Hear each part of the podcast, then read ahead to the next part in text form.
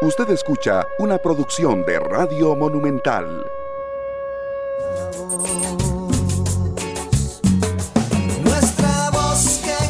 ¿Qué tal? Muy buenos días. Buenos días, Costa Rica. Hay que no solo empezar hablando del COVID, sino que hay que hablar de COVID hoy. Hay que seguir hablando de COVID. Vieron ustedes cómo está la situación. Eh, tenemos números, tenemos análisis que nos ayudan a darle una gran importancia al tema del COVID y a cuidarnos todos y cada uno de nosotros, fortaleciendo todo lo que son los protocolos para evitar el contagio. Porque también dentro de las cosas que se están afirmando es que este virus en la etapa de mutación que lleva hasta el momento es un virus muy agresivo, es un virus que se contagia demasiado rápido y eso también nos pone en alerta la discusión de que si se cierra o no se cierra, me parece que después de la historia que vivimos, sabemos que no se puede cerrar, que se tiene que tratar de controlar y que todo eso depende de cómo vaya el contagio, de qué esté pasando en los hospitales, de qué, está qué esté pasando en las unidades de cuidado intensivo. De eso depende y al final de nosotros. Y aquí caemos en lo que pasa. Eh, bueno, primero para que todos lo tengan en cuenta y comiencen a tomar medidas, a partir de mañana martes la restricción vehicular rige a partir de las 9 de la noche y no de las 11 de la noche como sería, y hasta las 5 de la mañana por número de placas y hay excepciones que por supuesto eh, tienen que ser comprobadas mediante una carta que anda la persona en el carro por si lo para la policía y es posible que lo pare, enseñe eh, la carta de autorización. Eso es importante. En Estados Unidos, por ejemplo, se está intensificando la ayuda a la India, que según dicen los cables que vienen de la India, está devastada por la pandemia. Nosotros aquí les decía, hay números, hay análisis que nos ponen de frente a la realidad de que en este momento estamos mucho eh, superando lo que vivimos en el momento más alto de los pasados meses. Y esto, repito, nos lleva a varias cosas. Una de esas, el tema de que hago las fiestas porque hago las fiestas, porque hago la fiesta.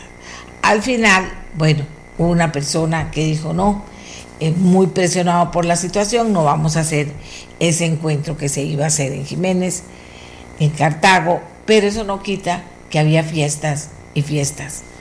Y que según dijeron las autoridades del Ministerio de Seguridad Pública, porque nosotros pedimos, por favor, vayan a ver qué pasan en esos lugares en que 100, 200, 300 personas van a estar ahí y que por más que digan que tienen eh, montañas de lugar, resulta que eso se convierte en un foco de infección importante que es lo que se está tratando de parar con urgencia en este momento. Eh, y resulta que, según nos dijeron las autoridades de seguridad pública cuando estaban informando de lo que había pasado, pues resulta que el Ministerio Público y el juzgado penal denegaron verbalmente, no tenemos papel para demostrarlo, pero dijeron las autoridades de seguridad pública en su boletín, le denegaron verbalmente autorización a las autoridades para allanar una boda en Alajuela que tenía, según dijeron las autoridades del Ministerio de Seguridad Pública, cerca de 300 personas. Y entonces volvemos a lo mismo, ¿verdad? Volvemos a, donde empezamos y que qué pereza y que otra vez diciendo lo mismo, no sé. Pero que la autoridad diga, verbalmente no allanen ahí, ¿por qué no van a allanar ahí si la orden que llevan es otra? Es más, si entendemos que uno de los llamados que hacen las poblaciones es por favor que no haya es, que no venga esto aquí, porque puede ser un foco de infección muy importante. Y de hecho, imagínense tres personas infectadas o imagínense mil, imagínense el grupo que sea, eh, eh, que alguno de ellos esté con el con el COVID y contagia a los demás. Bueno, pero esto pasó, lo dijo Seguridad Pública. Ministerio Público y Juzgado Penal denegaron verbalmente autorización de allanamiento de una boda en Arajuela con cerca de 300 personas. Y esto también impactó a la gente. Bueno, entonces tenemos autoridad con una orden de algo que es importante cumplir en estos momentos y, según dicen las autoridades, con un problema adicional, eh, les denegaron autorización para allanar algo que no estaba correcto, pero verbalmente, o sea, va a ser la palabra de las autoridades contra otra la palabra de, la, de las autoridades eh, preventivas, la Fuerza Pública y la Guardia Civil, y las autoridades judiciales. Y entonces, y eso lo destacaron todos los medios porque por supuesto que llamó mucho la atención. Hoy dice que amanecemos con el dólar más alto, o mañana, a partir de esta semana, será en estos días, mañana o pasado, subirán el precio de la gasolina y es el precio más alto en los últimos cinco años tras el aumento solicitado por Recope que rige a partir de esta semana.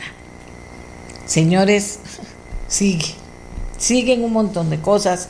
Sigue el desempleo, sigue la, falta de reactivación económica, nos golpea esta situación, está el tema de, gente que se está preparando en el sector turismo para recibir a los nómadas digitales, qué bonito, gente que se viene a trabajar a Costa Rica y trabaja desde aquí, tiene una buena conexión, está en un lugar alejado donde la informa, en donde la infección, eh, donde el contagio está más controlado ¿verdad? Y se viene a trabajar aquí y deja su plata aquí en Costa Rica. Es un proyecto de ley que no ha pasado, sin embargo, hay un proyecto que se llama de nómadas digitales que podría estar aprobado, digo yo, hoy, para que mucha gente se prepare.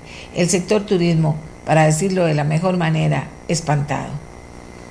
¿Qué pasa si se vuelve a cerrar toda la poquita posibilidad que iba teniendo para ir subsistiendo? ¿Qué pasa? y las autoridades dijeron ya eso de la restricción vehicular y se, y se han contenido las autoridades en tomar decisiones que serían muy duras para sectores importantes de este país, muy duras. Y nosotros pues hoy a darles información, porque de eso se trata, de darles información, qué está pasando, quiénes son las voces que tenemos para conversar con ustedes esta mañana tenemos a un vocero del Observatorio sobre Desarrollo de la Universidad de Costa Rica que nos va a hablar de números, de lugares, de situaciones que se están dando con el tema del COVID. También tenemos a dos epidemiólogos, especialistas en infectología y medicina interna del Hospital México, Álvaro Avilés Montoya, y tenemos a Marcela Hernández de Mercerville es infectóloga del Hospital Nacional de Niños, para que nos vuelvan a hablar sobre el tema a esta altura de la situación que estamos viviendo. Y también, como siempre, las voces de los que a veces parecen que no tienen voz. Y nosotros no queremos que eso pase. La vacunación en la población discapacitada. La vacunación en la población discapacitada. Hay una grave preocupación de lo que está pasando. Entonces lo vamos a exponer aquí para que las autoridades por favor le presten atención a esto porque no lo están prestando. Y entonces ellos son los que menos tienen apoyos, ellos son gente que está asustada, son gente que, que mucha de ellos son un 18% de la población adulta del país y son los que tienen mucho temor de lo que está pasando, los que no logran entender muy bien por cualquier eh, situación que presenten lo que pasa, sus familiares están asustados de que no nos pueden vacunar, en fin, ese es otro tema que tenemos hoy en el programa. Así las cosas, Costa Rica, ¿qué opina usted? ¿Qué le parece lo que está pasando? ¿Qué cree que se debe hacer? ¿Qué está haciendo usted?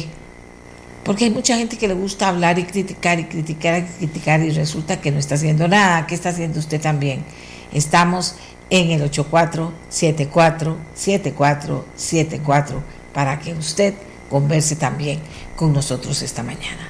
Hacemos una pausa y regresamos con el representante del Observatorio de la Universidad de Costa Rica que está estudiando este comportamiento que se está dando en Costa Rica en relación al COVID en este momento. ¿De acuerdo? Que tengan todos de verdad muy buen día. Gracias por estar con nosotros. Ya regresamos.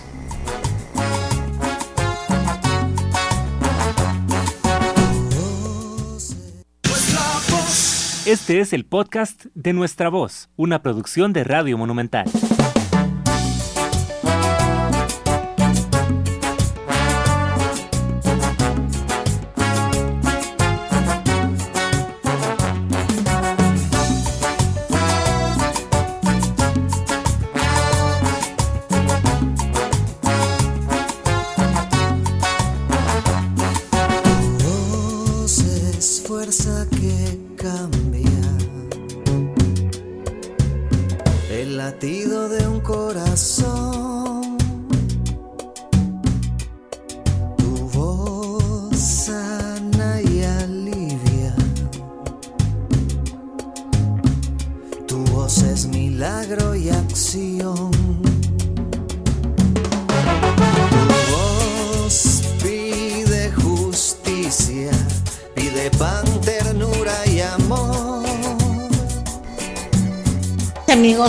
Estamos listos ya para compartir con ustedes con el primer invitado al programa, que es don Agustín Gómez. Él mismo se va a presentar, él representa al Observatorio de Desarrollo de la Universidad de Costa Rica, nos va a decir qué es el observatorio, él se va a presentar y vamos después a conversar con él sobre COVID, comportamiento del COVID en Costa Rica, qué está pasando a la luz de los últimos números oficiales que tenemos en este momento. Eh, Agustín, le agradezco mucho que esté con nosotros, cuéntele a Costa Rica y empecemos por ahí. Muy buenos días, doña Amelia, y a todos los que nos escuchan en los diferentes medios de comunicación. Un saludo cordial. Como usted lo indica, bueno, mi nombre es Agustín Gómez. Yo soy investigador en el Observatorio del Desarrollo y eh, ahí estoy a cargo de la unidad de estadísticas del observatorio. Ya desde hace varios años el Observatorio del Desarrollo es una unidad especializada en la gestión y toma de decisiones a partir de información especializada. Hemos apoyado diferentes iniciativas en múltiples temáticas que tienen que ver con la sistematización, armonización y presentación de información para la toma de decisiones entonces es un centro ya casi consolidado, tiene más de 22, 23 años de estar funcionando dentro de la Universidad de Costa Rica y recientemente nos hemos enfocado también en el tema de cómo gestionar eh, con un grupo multidisciplinario e interdisciplinario dentro de la universidad el tema de la pandemia y brindar información que sea oportuna y útil para los tomadores de decisión. Bien, ¿Qué pasa en Costa Rica en relación al COVID y a su especialidad en este momento? ¿Qué está pasando de acuerdo, decíamos, a los últimos números oficiales que se manejan sobre eh, eh, lo que ha pasado, con el impacto del COVID en este momento? Sí, muchísimas gracias, doña Amelia. Hay, que entender esto en, como en dos, en, varios momentos, pongámoslo así. Costa Rica, eh, efectivamente, y ya lo han dicho también varios, varios investigadores a, a finales de febrero inicia un, un, evento acelerado en cuanto a la cantidad de reporte de casos diarios. Y en el equipo interdisciplinario que tenemos analizando esto, nos hemos enfocado a tratar de sistematizar la información de, de una manera compacta que permita orientar. Entonces hemos analizado la información por el concepto de semana epidemiológica, que inicia un domingo y termina un sábado. Eso es una semana un poco atípica. Mm. Nosotros nos hemos focalizado desde el 14 de marzo a la fecha. Eso implica que hemos analizado seis semanas como para presentar la información ahorita a usted y a la audiencia tomando en cuenta la semana 64, 65 hasta la 69, teniendo presente que la semana 69 todavía no, no ha cerrado estadísticamente, faltan los datos completos del sábado para poder tener un abordaje completo. Pero ¿qué hemos encontrado, doña Amelia? Y aquí voy a hacer alusión a un, a un número que es eh, un poco complejo de transmitir por el impacto que tiene. Vamos a conversar sobre el top 40 de distritos y el top 10 de distritos. ¿Esto qué significa? A lo largo de estas semanas siempre han existido 40 distritos que no se han movido mucho en la cantidad de reportes semanales que van dando y hay un grupito de 10 que tampoco se ha movido mucho. para ponerlo en, cifras para la, la, audiencia, desde el 14 de marzo a la fecha, el 23 de abril, el país acumuló 27.357 casos nuevos. El top 40, que le llamamos que son esos 40 distritos, representa el 37.2% de esos casos y el top 40 representa el 15% de todos los casos reportados en, esa, en ese periodo, que son esos 27 mil. Pero si hacemos la relación de cuántos casos solo aportan ese, esos, esos 10 distritos, eh, nos encontramos que es el 40% de lo que aportan los 40 o, los, el top 40 de distritos. ¿Esto qué significa, doña Medio? que la pandemia ha sido relativamente sistemática en el reporte en algunos distritos y ha ido creciendo y se ha ido viendo, digamos, este, presente en eso. Nada más voy a mencionar los últimos 10 distritos que corresponden a la semana 69, que es la que acaba de pasar, en donde San Isidro del General, y voy en orden, San Isidro del General, Pavas, San Francisco en Heredia, el Distrito Primero de Alajuela, Guapiles en Pocosí, el Distrito San José en Alajuela, Daniel Flores, Limón en Limón, Atillo y Cóbano son los que están presentando una mayor, digamos, un mayor reporte en la cantidad de casos que se han estado eh, presentando. Ahora, ¿por qué esto es importante, doña Amelia? Para que la gente lo, lo tenga presente. En la semana 64, que es esta primera de marzo, esos, ese top 10 de distritos eh, estaba reportando 444 casos nuevos en solo esa semana. Hoy, ese top 10 de distritos, los cuales no han variado mucho, están aportando 1.079 casos por la, última semana. Entonces, el, el, brinco de estar pasando de 444 en, y estamos hablando de seis semanas, doña Media, de 444.079 en solo 10 distritos es, es, es, importante de analizar y de contextualizar.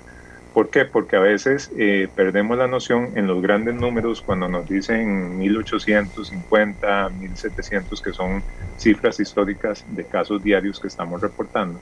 Pero cuando empezamos a desmenuzar y empezamos a contrastar cuáles son esos, esos distritos que más estaba aportando, porque el cantón también tiende a, a, contener, digamos, esta especificidad. Ahí es donde uno empieza a ver este tipo de detalles, doña Media, en donde realmente el porcentaje de aporte eh, de, eso, de ese top 40 que le llamamos y este top 10 siempre ha sido relativamente constante, digamos, no han, no han habido cambios, cambios abruptos. ¿Qué es lo que pasa? Que en lugar de estar reportando cifras muy bajitas, ahora están reportando cifras muy altas con el problema de que esto siga escalando. Entonces, el, el, análisis que uno puede hacer por semana epidemiológica o por, digamos, un periodo o una franja de día, ayuda mucho a entender el por qué es que se está, digamos, materializando este, este virus en ciertas zonas y podría orientar también a la definición de, de políticas especializadas.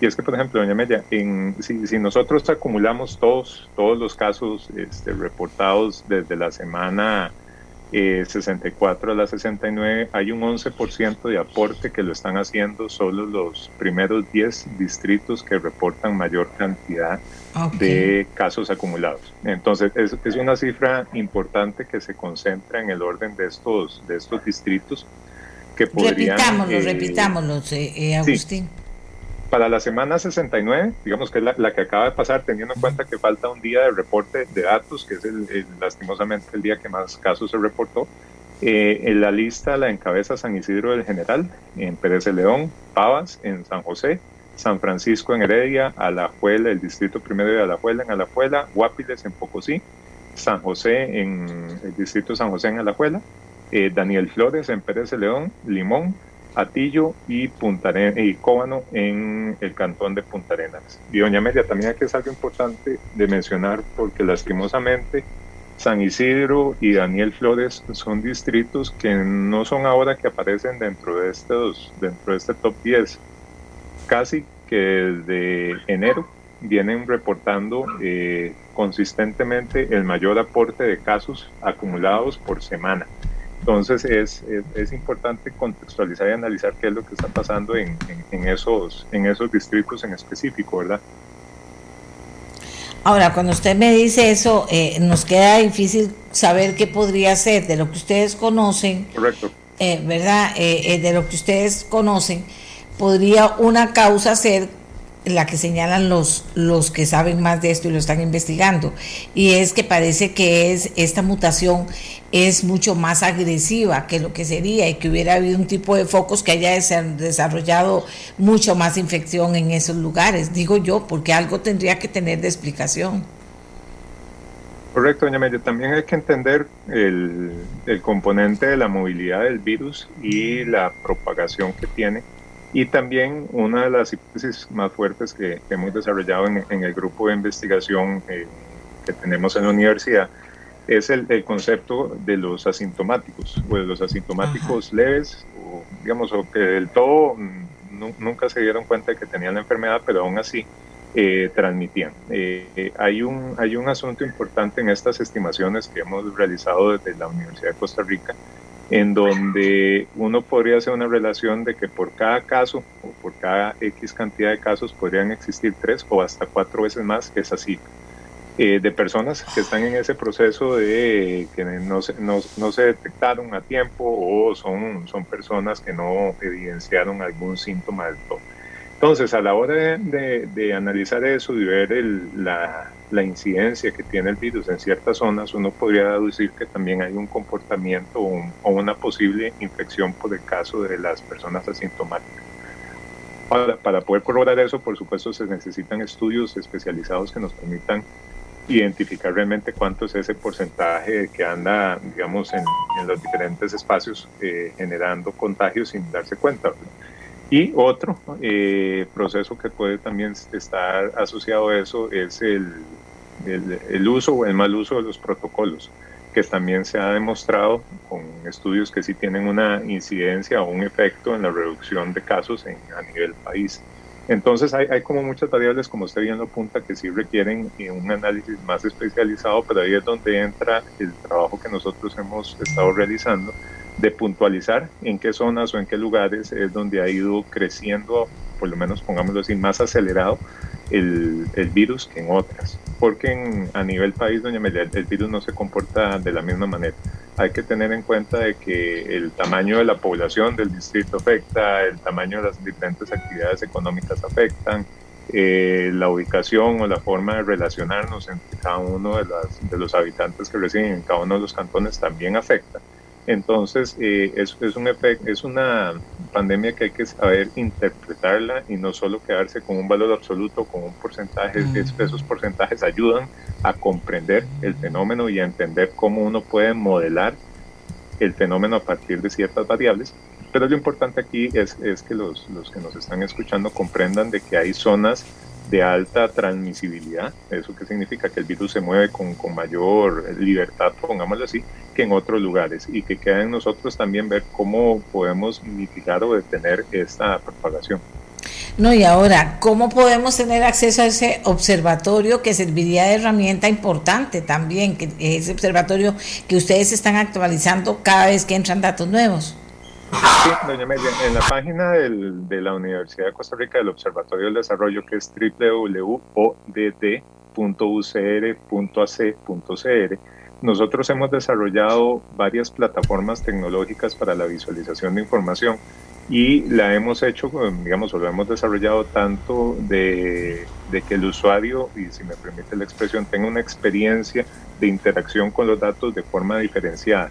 Eh, al inicio de la pandemia nosotros empezamos a sistematizar toda la información que salía a partir de los reportes epidemiológicos porque antes salían, no sé si usted recuerda, en una imagen JPG, ¿verdad? Entonces nosotros desarrollamos una plataforma que permite interactuar con los gráficos y con los datos al nivel nacional, cantonal, distrital, inclusive por regiones de planificación y no solo permite visualizar el dato más reciente, que es el dato de, digamos, diario o por semana epidemiológica, sino que también la plataforma le permite visualizar cuáles son las posibles tendencias a mediano o largo plazo que tendríamos en el país. Con esto me refiero a que el usuario también puede conocer cuál es la estimación de esta, de esta ola, cuándo podríamos estar llegando a un segundo o digamos a un pico máximo de casos antes de poder descender que más o menos lo hemos estimado por ahí de junio, en donde estaríamos llegando a, ese, a esa cumbre y después posiblemente podríamos descender sino que también podemos... Que seguirían los casos creciendo de acuerdo a la tendencia de lo que ustedes han estudiado hasta junio y que ahí podríamos pensar que la ola baja. Sí, es, es, muy probable, doña Amelia, que por la, por la fuerza en la cual se están reportando los casos y por fuerza quiero decir la intensidad, digamos, o, el, o la forma en que se han venido acumulando los casos diarios, no hay indicios ahorita de que vayamos a, a topar con, con el concepto de aplanar la curva eh, relativamente rápido. Vamos a seguir creciendo. Hay que ver cómo fue el comportamiento específicamente de domingo y de hoy, que es muy probable que hoy en la tarde el ministerio nos proporcione algunos datos para poder analizar eso. Pero si lastimosamente la tendencia sigue igual que como se reportó el sábado, eh, es muy probable que el domingo baje un poquito la cantidad de casos, pero es muy probable que hoy y mañana empiecen a repuntar nuevamente cuál sí sería un escenario un poco complicado y no es algo, digamos, este, que, uno desearía que lleguésemos a superar la cifra de los 2.000 casos. Ya ahí eh, creo que sí, sí, sí es una, si ya es una cifra alarmante, superar los 2.000 implica eh, hacer un replanteamiento de cómo se está abordando ciertos, ciertas, ciertas afectaciones en la población y obviamente implicaría una mayor acción por parte de las autoridades.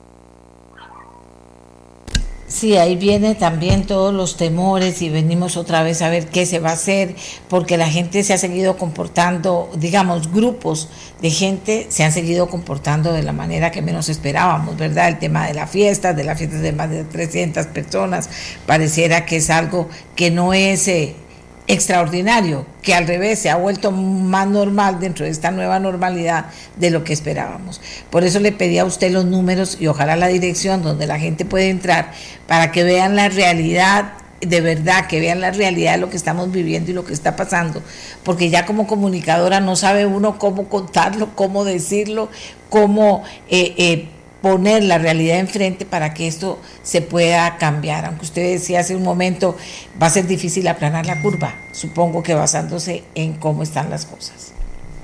Sí, doña Media, y es que también hay que contextualizar un poco que por el tipo de crecimiento que se está teniendo y para que los, los, que nos escuchan y compartan eh, también visualicen los escenarios, los, los 1.800 casos que se reportaron el domingo, si uno es, este, analiza la data y la información, hay un porcentaje de esos 1.800 casos que van a requerir una intervención en una unidad especializada, llámese en salón o una unidad de cuidados intensivos. Entonces, si uno utiliza modelos sumamente sencillos para estimar cuánto es la cantidad de personas que han estado ingresando y saliendo al sistema hospitalario, y si se toma en cuenta eh, esa, digamos, esa fuerza, en los últimos días más o menos han estado entrando entre 13 a 17 personas al sistema hospitalario. Si nosotros mantenemos esa cifra y le vamos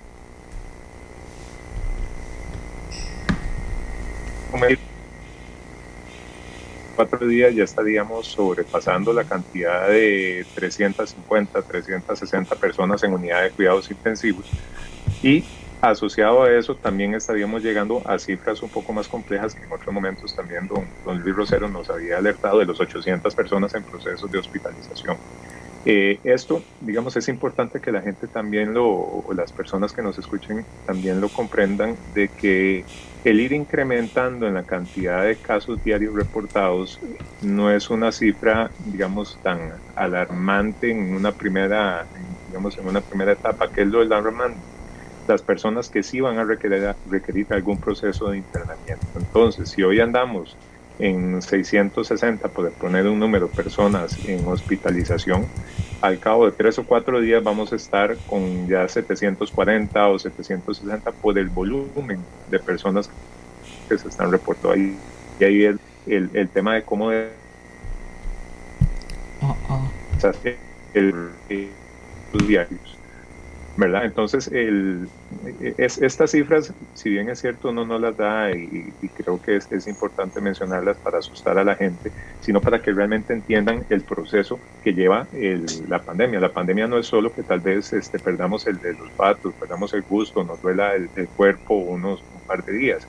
Hay una afectación y creo que todos los que nos han escuchado también vieron la noticia de este joven de 19 años que ingresó a la unidad de cuidados intensivos, en donde la, y lo hemos puesto tal vez así, es, es un, un comportamiento aleatorio que el virus puede tener en el cuerpo de cada uno y una, en donde no sabemos qué va a pasar.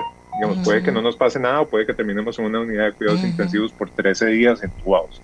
Entonces, el, el, el, por qué es importante que la gente comprenda y entienda los datos y entienda por qué eh, se toman decisiones a partir de información y se toman en diferentes escenarios y se proyectan diferentes escenarios con diferentes modelos. En este, en este proceso de análisis de la pandemia no solo está la Universidad de Costa Rica haciendo esfuerzos, hay múltiples investigadores de otras universidades que también lo están haciendo.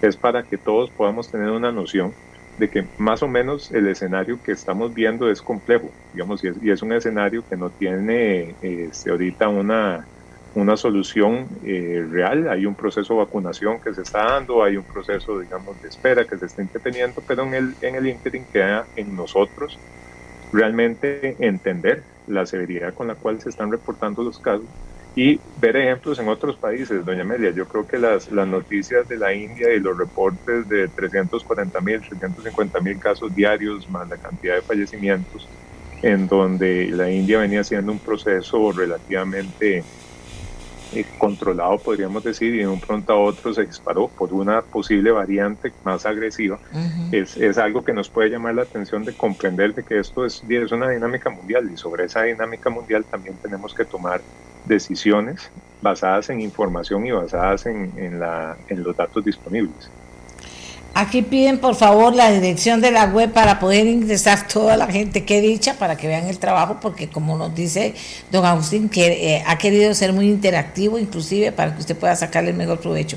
Supongo que para estos super técnicos que están trabajando y para estos profesores universitarios de alto nivel, poder llegar a la gente es el fin final, ¿verdad? Porque para que ellos solo estén hablando no, no, no, no es la intención, sino que la gente lo pudiera hacer y hacerlos amigables, pues es un, un, un, reto importante. Entonces la gente los está, lo está pidiendo, la dirección, Agustín.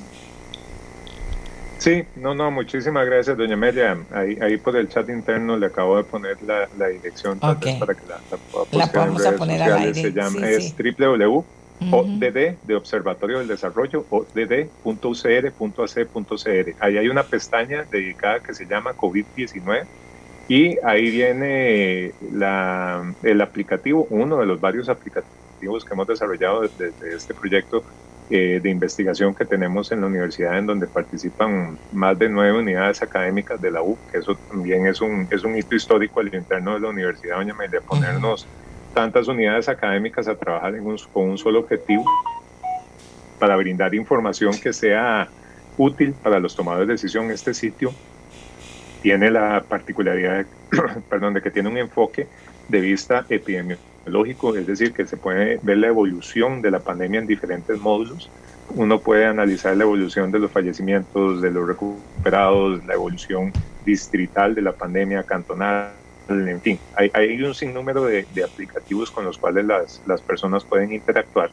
Y una de las principales ventajas, doña Amelia, es que esta, este aplicativo se ajusta también a cualquier tipo de dispositivo móvil que tengan las personas. Entonces, no importa si uno tiene un televisor de 55 pulgadas, lo puede revisar ahí, a como puede tener un, un, un teléfono móvil con una capacidad reducida de visualización, también puede interactuar con la, con la aplicación.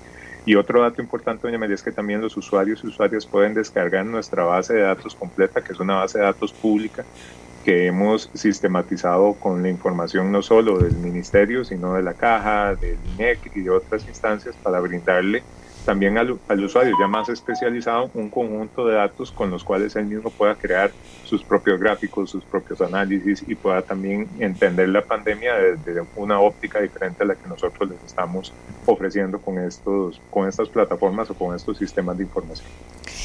Vamos a ver de todos los números, comportamientos, manejo de los últimos días, porque como usted bien dice, eh, pareciera que en la India una variante, vea lo que, lo que está causando, qué cosa más espantosa, ¿verdad? Bueno, eh, eh, aquí somos muchos menos, pero podría ser también, ah, de imagínense, que... que, que qué impacto podría tener. De toda la información que usted maneja hasta el momento, eh, hay que preocuparse en todos los, los, lugares por igual. Hay unos que están mostrando ya un comportamiento que debería hacer que se tomara medidas especiales en ese lugar. O sea, ¿cómo está, cómo, cómo está el tema?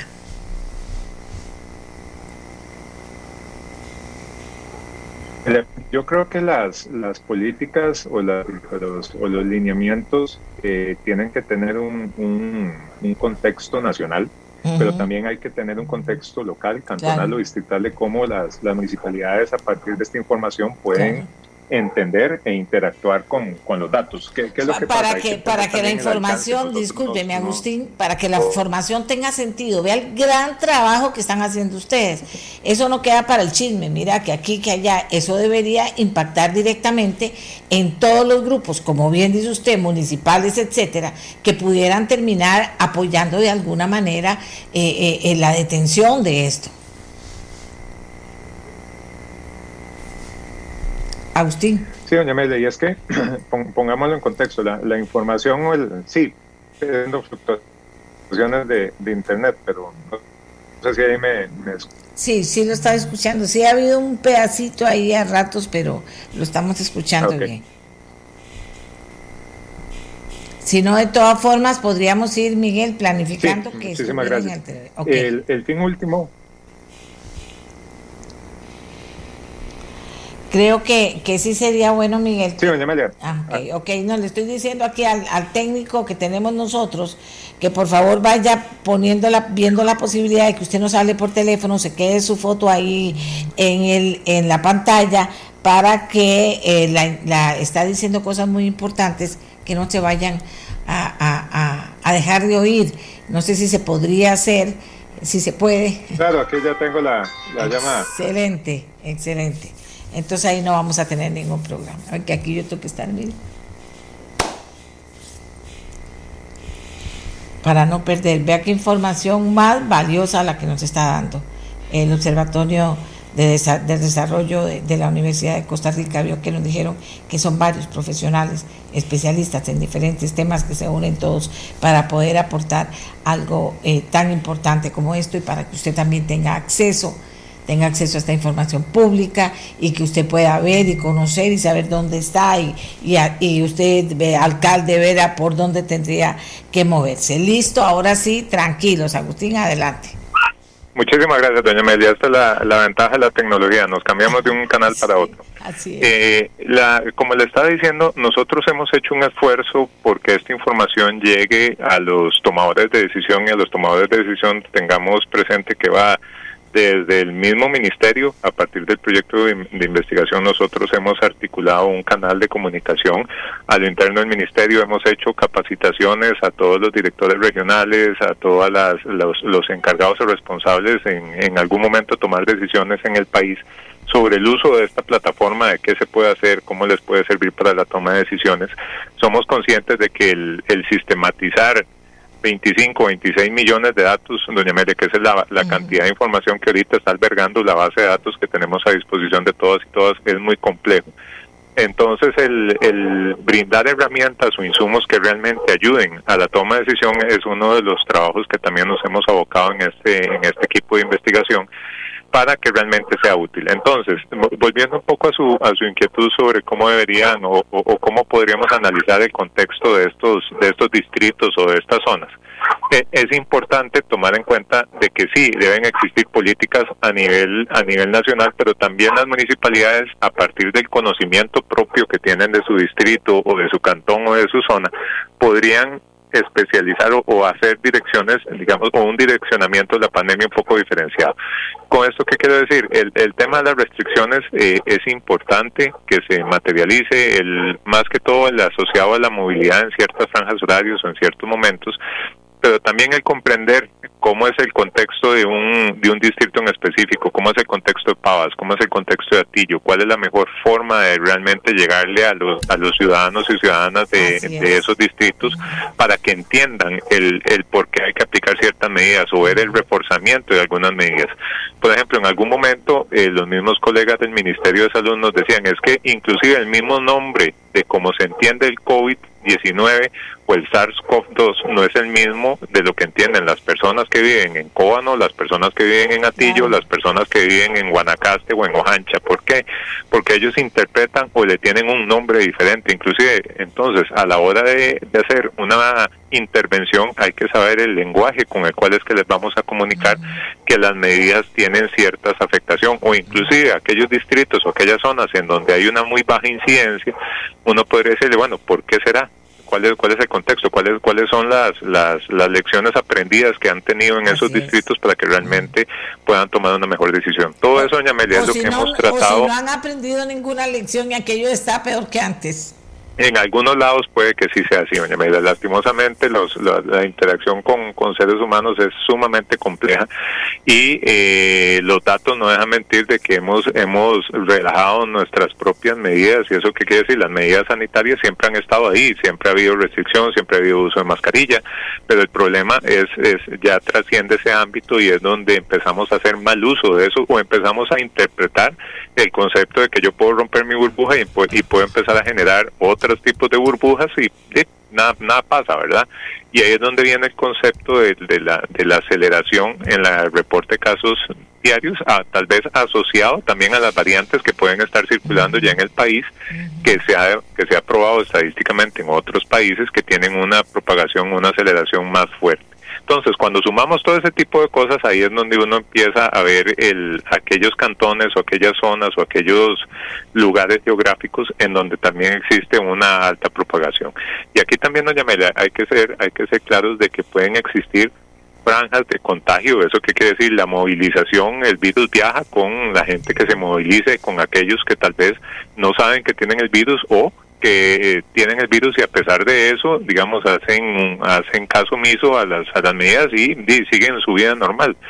Lastimosamente yo, he tenido eh, ejemplos de, de, personas allegadas al trabajo en donde se han enfermado por este tipo de situación, por una persona que no avisó que está enferma y resultó, digamos, está afectada con COVID.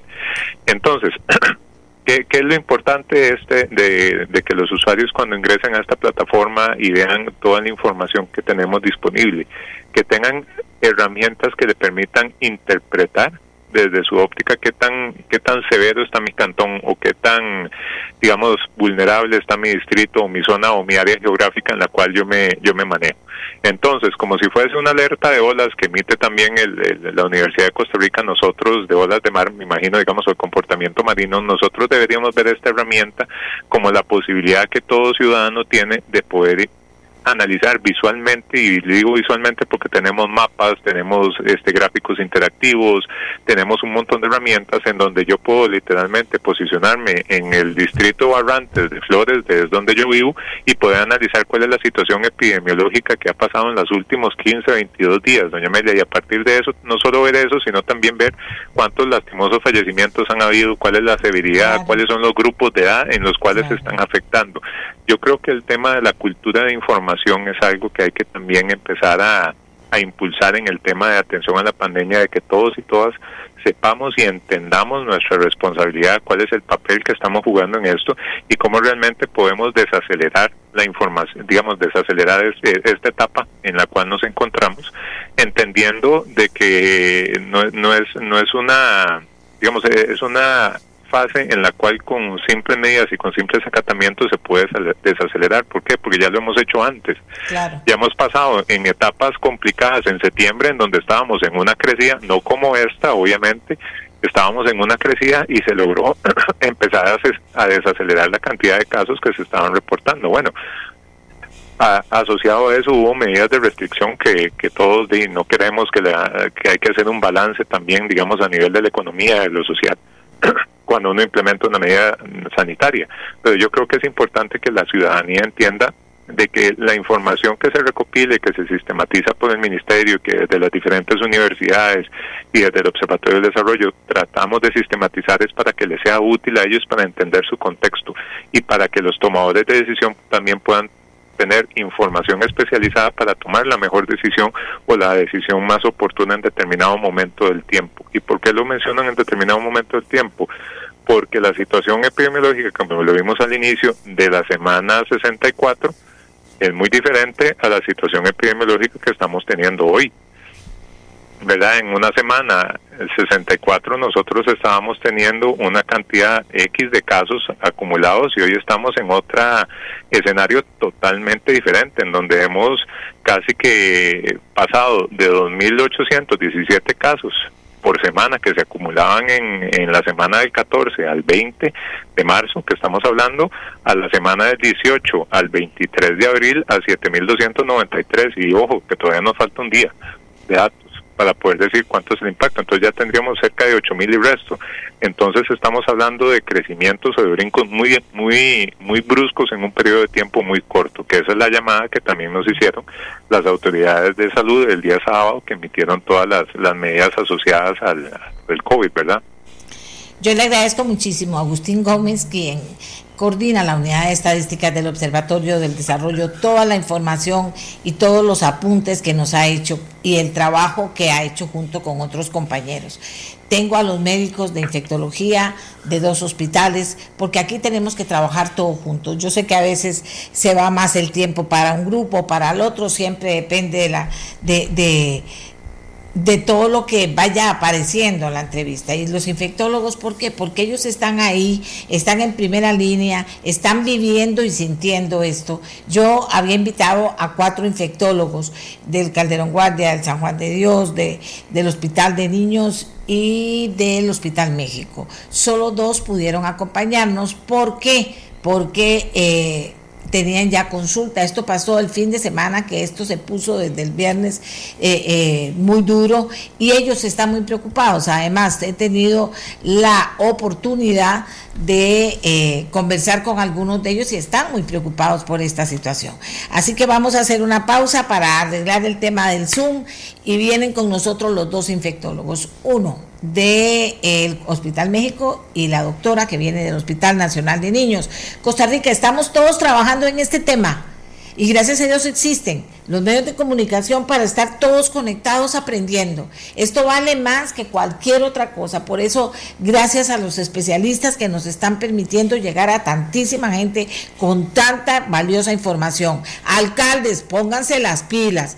Vean a ver si en su comunidad es donde están los problemas más serios. Vean a ver cómo hacen. O sea, señores, esto es una cruzada. No tengo que decírselo. No es escóndanse métanse. Es que podemos hacer y estar a la orden de este país porque de eso se trata. Hagamos la pausa y venimos con los médicos infectólogos y con la camiseta puesta Costa Rica. Aquí no es cuestión de hablar, es ver qué puede hacer usted donde usted está. Primero que todo, cuidarse usted y después qué más. Ya volvemos.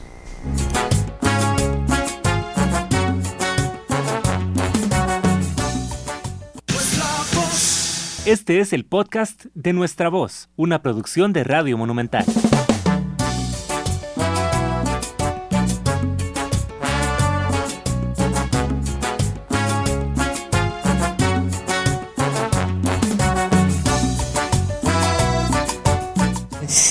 Señoras y señores, señoras y señores, es el momento o es un momento para hacer conciencia de la necesidad de usar la data por Cristo, porque si no, si no, si no se usa la data, los datos con criterio, entonces se desperdicia un esfuerzo tan grande como el que esto conlleva. Entonces con eso quiero hablar con ustedes ahora con los médicos, dos médicos que son infectólogos. ¿Qué son los infectólogos? Bueno, la palabra lo dice, pero ahí están ellos dos, el doctor Avilés y la doctora Hernández. Eh, voy a comenzar con el doctor Avilés, porque precisamente leyendo muchos de los comentarios que hacen los médicos, que me llama mucho la atención, eh, leí uno del doctor Avilés que me tocó porque digo, mira, este es un médico que, que está eh, más que la cuestión técnica y científica con la que está, que ahí está también está también demasiado preocupado por el tema. Y estas son las voces que yo ocupo para que hablen con los costarricenses, a ver si tocamos la conciencia de la gente y cambiamos esta historia. Señores, eh, señor y señora, muy buenos días. Comenzamos con el doctor Avilés. Dice el doctor que le está fallando el video. Ah, no, que le falta. Estamos bien, Miguel, ya, por favor, porque si no, no no, si no lo tengo, quedo fregada. A ver, si estamos bien con el doctor Avilés, adelante al doctor Avilés. Doña Amelia, buen día. ¿Me puede oír? Sí, señor, ahora lo oigo perfecto. Muchas gracias, doña Amelia. Tengo problemas con la cámara de la computadora que se me portó mal en el último momento. Estaba funcionando bien y, me, me, hizo quedarle mal. Déjenme ver si mientras vamos hablando puedo, puedo activarla. Bueno, adelante. ¿Qué, qué, qué, ¿Qué, lo tiene tan preocupado? Porque leí un par de comentarios suyos en redes sociales. Pues este doctor está dentro de, de, la dentro del ejercicio ese científico y serio y todo, pero también veo que está muy afectado por lo que pasa y que quisiera poder decírselo al mundo para decirlo de mejor manera, doctor. Mi Amelia, muchas gracias por la oportunidad. Fíjese que sí, desgraciadamente eh, estoy, yo me siento que igual que todas las personas, muy golpeado, con la diferencia de que tal vez algunos lo expresamos diferente, con más facilidad, con más frecuencia. Cuando uno ve lo que pasa el día a día, un hospital que se llena, que, que, cada vez los reportes nos dicen que tenemos menos camas disponibles, menos ventiladores, y usted compara con las noticias internacionales, a uno no puede menos que estrujársele el interior, las tripas, dirían los abuelos. Es cansado, doña Amelia, ver que, que las camas ni se dejan enfriar. Fallece una persona y ya rápido hay que correr a prepararla porque viene otra igual o peor de grave. Y cuando usted ve la conducta colectiva, que es que no es solamente este país, uno podría decir que es una cuestión muy propia de nosotros o de la cultura a partir de, como, diría alguien, de la, de la colonia, del pensamiento colonial y sus residuos. Es que no es cierto. Vea por favor India, vea Sudamérica, el exceso de confianza de Chile, vea Europa. Hay, hay una, una especie de inconsciencia en la colectividad que, es dolorosa porque nosotros nos hemos autodenominado la especie dominante, la especie inteligente, pero es que estamos lejos de comportarnos como eso. Necesariamente se me viene a la mente eh, aquel libro de Ortega y Gasset, La rebelión de las masas, cuando hablábamos del hombre masificado, que no piensa, que nada más ejecuta porque lo hacen los demás. No, no, no porque tenga una conciencia o un, o un, una voluntad absoluta sobre sus, sus, sus acciones.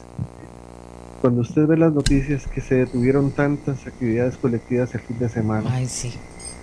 mire, se, se, se, retuerce uno y yo hablaba con mi familia, es que yo no entiendo cómo cosas que realmente la gente dice, sí, yo lo entiendo, yo sé que hay que guardar distancia, yo sé que me tengo que lavar las manos, pero es que una cosa es hacerlo y otra cosa es decirlo. En ese divorcio, o sea, en donde yo, yo siento dolor, porque era cuestión de tiempo que fuera a surgir una amenaza pandémica en el mundo. En un siglo que multiplicamos la población, cambiamos radicalmente las condiciones de vida, era inevitable que la biología fuera a pasar la factura. Y no la está pasando, parece que solo en, en lo biológico, sino también en lo racional. Estas conductas incomprensibles le angustian a uno pensar qué es lo que va a quedar después de esto. ¿Qué le vamos a dejar a las personas que puedan sobrevivir? Porque, doña Amelia, esta será la primera de muchas pandemias de las que conozcamos la vida moderna. Igual que conocemos la historia de las que han pasado, eh, la diferencia está es que hoy es cuando tenemos oportunidad de hacer, pero es cuando menos estamos haciendo si lo comparamos con la historia. Doctor, dentro de esa práctica suya de, compartir con, con, los enfermos, o sea, ¿usted qué, qué, ¿qué, ¿qué diría que es necesario decir ahora? ¿Qué diría en el sentido, yo sé que muchas cosas, pero, pero en este momento para mover la responsabilidad de la gente, que a ratos cuando uno ve lo que pasa, dice, no lo puedo creer. O sea, no lo puedo creer, pero está pasando en Costa Rica. Y tal vez las fiestas y estas cosas demuestran más allá eh, eh, lo, eso de, falta de conciencia absoluta. Y cuando dice el Ministerio de Seguridad que dijeron las autoridades judiciales que no podían allanar una, un lugar en que, que se supone que no podía estar casi 300 personas, entonces dice uno, bueno, pero ¿qué, qué película de terror estoy viendo? Justamente es eso, es una película de terror. ¿Qué, qué le puedo decir yo a la gente? Que sean gente que dejen de comportarse inconscientemente, Eh, en filosofía clásica, Aristóteles decía que el ser humano es un animal político, una mezcla de, de instinto biológico, de capacidades sociales y de raciocinio. Pues parece que nosotros nos quedamos en las primeras dos etapas. Este país tiene un altísimo nivel de alfabetización, pero penosamente, doña Amelia, yo creo que no hay un buen nivel de educación. Y ahí es a donde yo tengo que, pedirle a la gente que por favor vea con otros ojos, que si no ya para propio, el árbol que siembra hoy deje que lo, que lo vean sus nietos, que lo que hagamos hoy nosotros sea para los que estén por venir, es que si no vamos a ser los cómplices de una extinción en masa.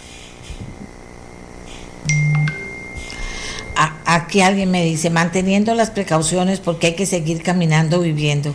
Quienes hemos leído la historia sabemos que las pandemias han sido críticas, cíclicas, perdón, y cada una ha cobrado la cuota de víctimas en función de los medios tecnológicos vigentes para combatirlo. Es nuestro destino como seres vivos. ¿Saben qué estaba haciendo? No es que no le esté prestando cuidado al doctor, estaba simplemente buscando en, en, redes sociales la foto del doctor para que ustedes la tuvieran mientras que hablamos con él. Por supuesto, aquí está y ya la encontré, pero en eso estaba. Eh, la doctora Hernández de Meserville está con nosotros, ella es pediatra y eh, trabaja en el Hospital Nacional de Niños. Doctora, estas reflexiones que le pido a ustedes que están directamente conectados con lo que pasa, que conocen científicamente lo que está pasando, que ven los peligros que vienen y que sí, esto puede ser cíclico, pero, pero hay peligros que se podrían o no se podrían o ya llegamos al, al, a la situación de no retorno, al punto de no retorno. ¿Cómo lo ve, doctora? Muy buenos días, doña Amelia, eh, doctora Álvaro Avilés y a todas las personas que nos escuchan. Estamos en un momento pues eh, delicado y de nuevo, ¿verdad? Con la preocupación que se notó este fin de semana con algunas personas donde regresa la preocupación. Eh, ¿Qué esperamos? ¿Qué, ¿Qué, vemos nosotros con esto? Y esto es que, ¿qué nos hace a nosotros tan especiales y tan diferentes como para no comportarnos como el resto del mundo, ¿verdad? Cuando estábamos con esa baja de casos, a mí las personas se me acercaban y decían, ya se acabó, ¿verdad? Ya esto ya pasó. Y bueno, pues estábamos en una luna de miel, que eso fue lo que fue. Tuvimos una luna de miel con, este virus, pero evidentemente si el resto del mundo ha estado con estos aumentos de casos graves, con variantes, con fallecidos, con cambios de la, de la enfermedad en las diferentes edades, ¿qué nos hace a nosotros diferentes? Yo creo que la respuesta a eso y lo que nos puede hacer diferentes es la forma en que nos comportamos con el conocimiento que nosotros tenemos. Todas las personas saben qué hacer.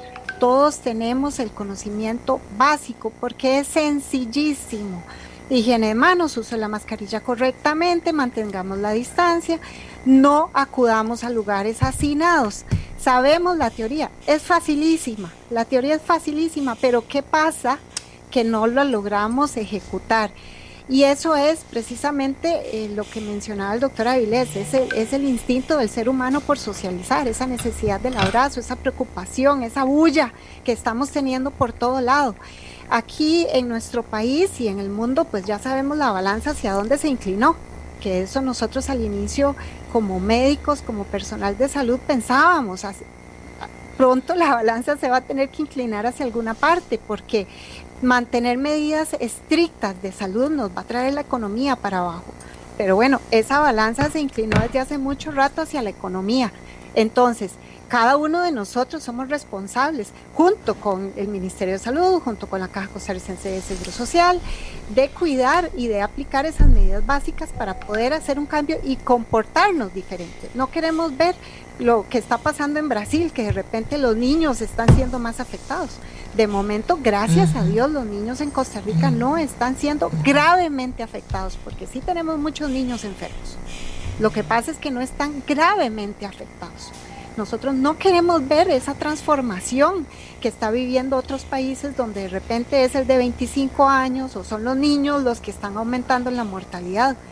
Que eso lo único que lo puede frenar es nuestro comportamiento, hacer una evaluación de riesgo una vez que nosotros salimos ya con este conocimiento tan grande que se tiene en toda la población, tenemos que ser capaces de decir, un momentito, ¿cuál es este riesgo al que me estoy acercando?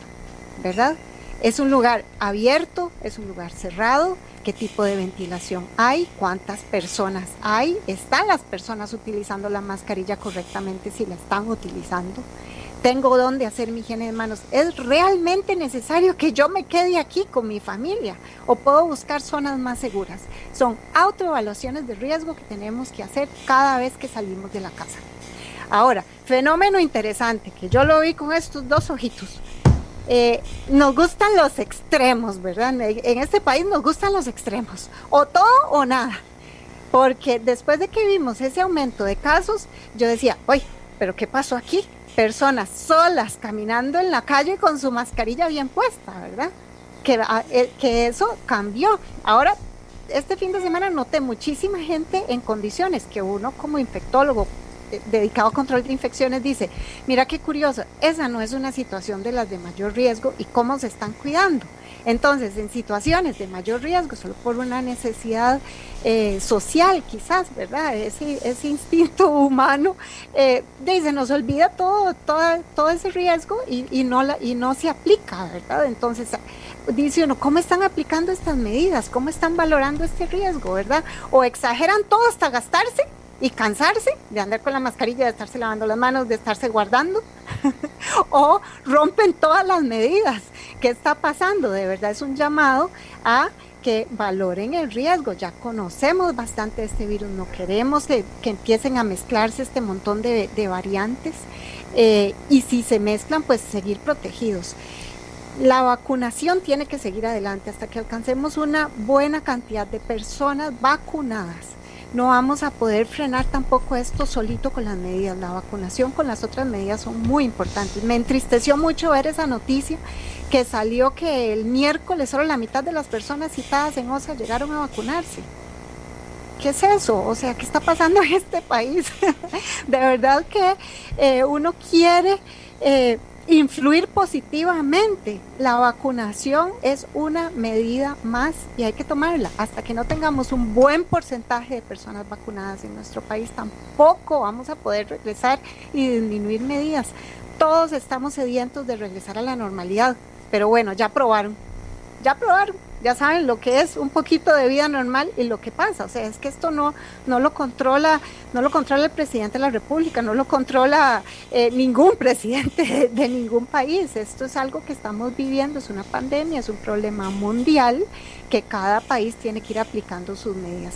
Que a mí me pregunten como infectóloga, pediatra, ¿qué quiero hacer? No, pues yo de lo que sé es de salud, seguro me traigo al suelo la economía, porque yo empezaría cerrando un montón de lugares, pero no es mi decisión, es una decisión de llevar ese equilibrio, ese balance para que puedan comer, trabajar, pero no enfermarse. Y esa responsabilidad la cargamos cada uno de nosotros en nuestra evaluación de riesgo cada vez que cruzamos esa puerta para ir a trabajar o ir afuera de nuestras casas.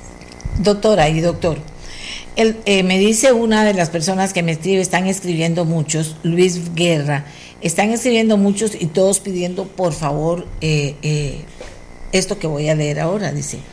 El sábado pasado los ministros indicaron que cualquier evento de fiestas clandestinas fueran reportadas a las autoridades por medio del 911. En nuestro barrio se hicieron dos fiestas, una el viernes y ahí mismo se hizo otra el sábado.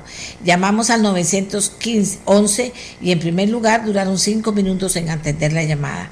Imagínense si hubiese sido una emergencia. Finalmente se hizo el reporte, pero lamentablemente nunca llegaron las autoridades. Estuvieron hasta las 3 de la mañana. Hicieron bulla, dejaron suciedad en las aceras y por supuesto se respetaron todas las medidas de protección contra el COVID de no hacer reuniones de esa, eh, de esa categoría. Sugiero que se instaure una multa, como se hace con los vehículos, a los dueños o inquilinos donde se hagan las fiestas, tal vez de 500 mil, y se anoten los nombres y cédulas de los participantes para que también queden registrados y se les cobre una multa o bien se restrinja su atención en los hospitales. Esto lo digo porque lo dice una persona molesta por lo que pasó. Y es cierto, les voy a decir, la mayoría de personas que está escribiendo lo que me dice es, pero doña Amelia, no hay ley. Bueno, si respetan la ley, no hay una multa. Bueno, ¿qué pasa? Y otro señor me dice, pero ¿cómo? Si ahí llamaron a las autoridades judiciales para allanar un, un matrimonio que había y resulta que dicen que verbalmente porque no hay pruebas, eso lo dijo el Ministerio de Seguridad, les dijeron que no, que, que, que no la allanaran. O sea, ¿en qué situación estamos? Doctora, ¿usted cree que se podría, como usted bien dice, ya no, eh, usted, yo soy comunicadora, usted es doctora, pero, pero ya en este momento, ¿qué es lo que se podría hacer? ¿Se podría poner una multa? ¿Cambiaríamos la historia o no? ¿Qué nos dice la experiencia que se ha vivido? Se vivió ya, se está viviendo, y no solo aquí, en el mundo. Sí, bueno, esa es una pregunta y, algo pues que uno puede opinar mucho, ¿verdad? Pero desde donde uno está sentado, si uno lo extrapola a otras experiencias, ¿verdad? ¿Cómo hacer que la conducta del ser humano cambie sin ser antropóloga o, socióloga, ¿verdad? Sino desde mi punto de vista y con las medidas de control de infecciones. Eh, el cambio conductual para poder llegar a hacer que algo funcione eh, se compone de estrategias multimodales y usted probablemente como comunicadora sabe un poco más de esto, pero usted qué necesita? Necesita educar, educar a la población. Esa educación pues se ha dado, se ha dado, se ha venido educando, educando, educando. Usted necesita hacer observaciones y monitoreo. Necesita hacer recordatorios visuales a cada rato, pa, información, haga esto, haga lo otro necesita un control, que esa es la parte quizás que tal vez no somos suficientes como para poder estar atendiendo eh, todas las llamadas o ir a caer a cada uno de los reportes, porque yo me imagino que este fin de semana se tienen que haber hecho demasiados reportes y que tantas personas son en la fuerza pública. Sin embargo, sí se necesita el, el control, el monitoreo, para luego qué, para luego aplicar una media. Y eso pasa en todos los temas de control de infecciones. Ahora, el tema es cómo aplica usted la media. ¿verdad? ¿A quién le corresponde aplicar esa medida y cómo se va a llegar, llevar a cabo? Porque decirlo es muy, es muy sencillo. Pero vean ahora con esto de la obligatoriedad de la vacuna. Es muy sencillo decirlo. ¿Cómo lo aplica usted a alguien que no quiere colocarse una vacuna? Lo agarra con una camisa fuerza. ¿verdad? Lo, lo agarra con, con la fuerza pública. ¿Hasta dónde se puede llegar? ¿Cómo se aplica esa medida? Y así es con absolutamente cada una de las cosas. Pongamos el ejemplo del cinturón de seguridad, ¿verdad? ¿Se acuerdan cuando los carros ni siquiera tenían cinturón de seguridad? El cinturón de seguridad, ¿qué hubo que hacer? Primero póngalo en los automóviles, que sea obligatorio. Después esa información, ese bombardeo, esa información de use el cinturón de seguridad, use el cinturón de seguridad. ¿Y hasta cuándo aprendió la gente, hasta cuándo aprendieron las personas a utilizar correctamente el cinturón de seguridad? Hasta que hubo multas, hasta que hubo una consecuencia además de la pérdida de la vida, porque hasta que hubo multas. Entonces, eso es una gran tarea que le corresponderá pues a los diferentes ministerios, ¿verdad? A los dirigentes de, este país. Pero eh, sí, eh, esa, es, esa es la tendencia del ser humano, no necesariamente solo en Costa Rica, pero ese es un ejemplo que se puede poner con los cinturones de seguridad que usted tiene que educar, hacer recordatorios, saben las consecuencias, pero además de eso multas. Eh, gracias, doctora. Eh, vamos con el doctor Avilés. ¿Qué piensa usted en este tema? Porque la gente desde ayer ha estestado eh, escribiéndome diciendo, ¿por qué no se puede poner una multa temporal? Pero pongan una multa, pero una multa fuerte para que no hagan eso. Y entonces hay quien se defiende y dice, pero es que era una oportunidad. Bueno, ¿qué es una oportunidad? Una oportunidad puede ser no sé, guardando los aforos, no sé cuánta gente podría reunirse, que, que yo no estoy en contra de eso, pero pero que la gente siga haciendo estas cosas masivamente, grupos de personas, y no les importe, ¿qué se puede hacer en la práctica? La doctora decía que con el cinturón de seguridad hasta que no vino la multa, eso no varió. Eh, yo viví esa transición y yo aprendí a ponerme el cinturón de seguridad para manejar eh, cuando estoy en un carro, porque mis hijos que eran chiquititos, todo, mami, póngase el cinturón de seguridad, mami, póngase el cinturón, hasta decirme, mami, no, no, no, no nos vamos si usted no se pone el cinturón de seguridad. Eh, eh, también es como una mezcla, ¿verdad? También es una mezcla y la gente dice, es que los jóvenes no entienden, o sea, de todo se dice, pero en la práctica eso está mal hecho, eso no ayuda en nada. Aquí me dicen, hay policías alcahuetas porque los llaman y no hacen nada, se necesitan pruebas se necesita ley. Bueno, yo quiero que el doctor Avilés también se refiera a eso, o sea, ¿qué hacemos en concreto con esto? Y qué hacemos en concreto también que hace en concreto cada persona para poder sumar uno más uno más uno hasta que, hasta que, que hagamos que la curva se aplane, como dice, doctor. De acuerdo, doña Amelia. Después de estar peleando un rato, cuando hablaba la doctora Hernández, logré conectar la cámara. Espero que ahora tengamos señal. Doña, doña Amelia, vea, ahora que usted menciona esto y oyendo a Marcela, se me viene a la mente aquella frase célebre de Benito Juárez, que mis derechos terminan donde empiezan los de los demás. Resulta que en este país todo el mundo exige derechos, el respeto a mis derechos. Bueno, este, hablé demasiado rápido de la cámara. Toda la gente pide el respeto a mis derechos, pero es que se les olvida que con los derechos van inherentes los deberes y las obligaciones. Y que yo no estoy solo, que las acciones que yo tengo repercuten en mi pequeña colectividad, pero a la vez en la colectividad mayor. Desde las teorías modernas está aquella que recordaba que el batir de las alas de una mariposa en el Caribe puede causar un tifón en Asia. Bueno, ¿qué, ¿qué quiero decir con esto? Quiero decir que, que las personas, qué con esta cámara, que las personas deberíamos no solamente pensar en una manera egoísta de decir, estoy yo, deberíamos aprender a decir, estamos nosotros, porque mis actos no son indiferentes, tienen consecuencias. Cuando usted revisa la historia de las pandemias, eh, la peste negra, que es de las que quizás está con un poquito mejor de documentación, eh, la, pena, la pena era la muerte, pero no tenía que imponerla el ejército, ni el rey, ni el gobierno de turno. Eh, con el desconocimiento de los casos, esa era la multa que había que pagar. Ahora mencionan Marcela y ustedes los cinturones, recordaba yo las cámaras en carretera cuando alguna persona se atrevió a poner un recurso de amparo eh, con base en, los argumentos que esta persona quiere esgrimir, pero que para la colectividad no fueron más que una demostración de egoísmo. Egoísmo que ha repercutido en la muerte de otras personas. ¿Qué, qué podemos nosotros pensar? Eh, conductas punitivas, una sanción. La gente no le importa. Con la restricción vehicular, la gente salía, pagaba los 120 mil colones, recogía las placas después de no sé cuántas semanas y seguían. Yo creo que aquí hay que ir un poco más allá de solamente la, la, conducta punitiva en lo económico. Yo creo que las personas tienen que de alguna manera entender que, las, que los, el resultado final es la suma de, de, los, de los actos individuales. Yo le propondría, yo sé que puede sonar iluso, pero yo le propondría que estas personas que caen en este tipo de prácticas respondan con una responsabilidad social, siendo los que tengan que venir a los hospitales a atender a las personas graves por COVID. Porque si no se enfrentan a la muerte, se van a seguir riendo de la vida de la casa.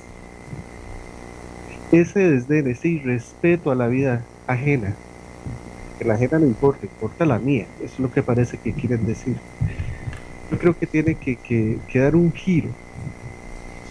Hay personas que estarán en desacuerdo con lo que estoy proponiendo y sí, yo estoy totalmente de acuerdo que puede ser radical, pero es que llegamos a un punto en donde la racionalidad ya dejó de ser un recurso útil.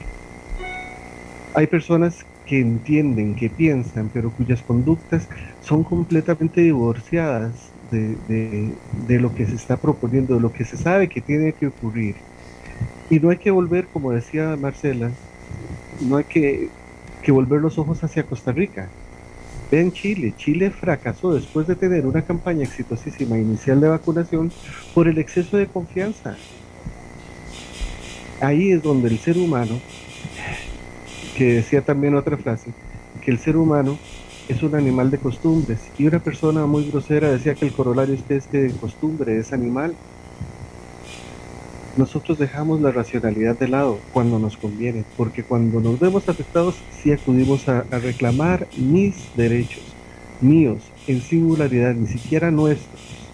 Muy, una posición muy muy poco social, si uno lo quiere ver, cuando estamos en medio de una crisis mundial de alimentos, de calentamiento global, de sobrepoblación, de pobreza, de miles de millones de personas por debajo de la línea de pobreza, gente que muere de hambre, gente que muere por malaria, gente que tiene dengue, que son enfermedades previsibles con una voluntad tan sencilla como de coger la basura y tirarla al basurero, no justifica uno las inundaciones de las calles que vimos hace tres semanas simplemente porque las alcantarillas estaban repletas de basura atascando los drenajes por el acto inconsciente individual de cada persona, que de nuevo por el ejemplo que mencionaba, ese resultado fue la suma individual, individual de todas las colectividades que cada su papel o su bote contribuyó a, ese, a esa inundación. Pues bien, lo que estamos viendo ahora en la pandemia no es diferente. Eh, creo yo que, que sin faltar al Estado de Derecho, deberíamos hacer que estas personas experimenten una consecuencia. No que les amenace la vida, porque se les puede capacitar se les puedan dar los equipos necesarios, pero que entiendan que las personas están muriendo y que cada persona que muere es valiosa, es única, es irreemplazable y que puede ser la consecuencia de mis acciones. Doctora, doctora Hernández, hablaba usted de algo muy importante dentro de todas las cosas importantes que nos decía ahorita, y era que en Brasil ya se habían afectado los niños, cosa que no, no era lo que estaba pasando antes. Y no sé si esto se puede ver a lo que ha sido la evolución del comportamiento del virus, ¿verdad? Que, que bueno, que parece que es más letal, mucho más agresivo, etcétera, etcétera. ¿Qué pasa con los niños? Porque cuando menciono esto, que está pasando ya en otro país, y yo siempre hablo de, de aprovechar lo que pasa en otro país para tomar previsiones, eh, aquí en Costa Rica, por dicha, eso no ha pasado, aunque sí hay casos en niños, pero no sé cómo ve usted eso a la luz de lo que está pasando en por lo menos en Brasil, no sé si usted conoce de otros países en relación a los niños. Eh, lo que ha salido es esta alerta de, las, de los fallecimientos en Brasil. Brasil tiene una particularidad, ¿verdad? Eh, pues que tiene zonas pues de mucha pobreza muy pobladas y también tiene la circulación de sus variantes que son las que ahorita nos están dando mayor alerta por, por gravedad y transmisibilidad. Eh, nos mantenemos vigilantes. Cuando nosotros vemos qué sucede en otros países, pues nos mantenemos vigilantes para poder estar preparados. Nos preparamos por si es, Dios quiera que no, ¿verdad? Pero por si esto se fuera a dar en otros países, observar la conducta, en eh, lo que esté pasando, la epidemiología en otros países para poder ir preparándonos.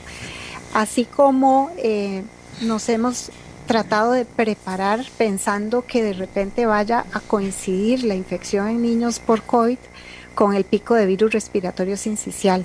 El año pasado no, no pasó. El año pasado el, el COVID desplazó muchos otros virus, sin embargo, este año estamos viendo que quieren aparecer. Ahí va uno que otro virus respiratorio sincicial, otros coronavirus estacionales, para influenza, rinovirus. Entonces, así como eh, nos mantenemos vigilantes para prepararnos con lo que está sucediendo en, Brasil y esta alerta que mandó. También nos preparamos para las eh, para lo que ha pasado en el pasado, eh, en otros años, valga la redundancia, este, con los virus respiratorios, porque sí nos preocupa mucho que la saturación de los servicios de cuidados intensivos, que en este país cuidados intensivos pediátricos solo están en el hospital de niños, vaya a ser que se nos llenen las unidades no solo por COVID, sino por otros virus respiratorios. Entonces, lo que ayuda a prevenir el COVID ayuda a prevenir otros virus respiratorios.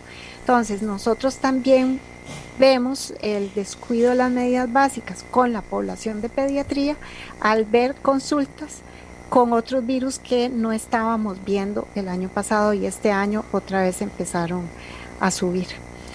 Entonces, ¿qué ha pasado con pediatría, con la población pediátrica? Pues parecido a lo de adultos con respecto con la conducta, ¿verdad? Y es un llamado a de nuevo volver a, acentuar esas medidas, a ver qué está pasando, dónde los estoy sacando, ¿verdad? El impacto del regreso a clases no se ha visto que sea importante en otros países con respecto a la cantidad de casos en adultos. Eh, ¿Por qué? Porque las escuelas son un ambiente controlado que tienen sus medidas y lo que se ha visto más bien es que los niños llegan con su COVID del ambiente comunitario, de contactos en el hogar a la escuela y no al revés, de la escuela hacia su hogar. Entonces eso habla mucho de las medidas y la aplicación de las medidas de prevención fuera de las escuelas, en los hogares. Y eso es lo que tenemos que continuar insistiendo y mejorando, aunque suene un poco cansón, ¿verdad? Estar diciendo siempre lo mismo. Pero bueno, cada uno de nosotros y en nuestras familias sabemos qué medidas hemos relajado, ¿verdad? Cuáles son esas medidas que nos han puesto en riesgo para de nuevo poder mejorarlas y disminuir ese riesgo de transmisión en la población pediátrica. Eh, doctora, entonces vea qué importante lo que me está diciendo. Eh, está la preocupación en los padres de familia de que si se hace presencial o no se hace presencial el curso lectivo. La ministra de Educación y otras autoridades relacionadas con el tema de educación dice que no se puede seguir afectando a nuestros niños, sobre todo a los niños más humildes porque, porque han sido muy afectados por el tema de la falta de elecciones o elecciones esporádicas, etcétera.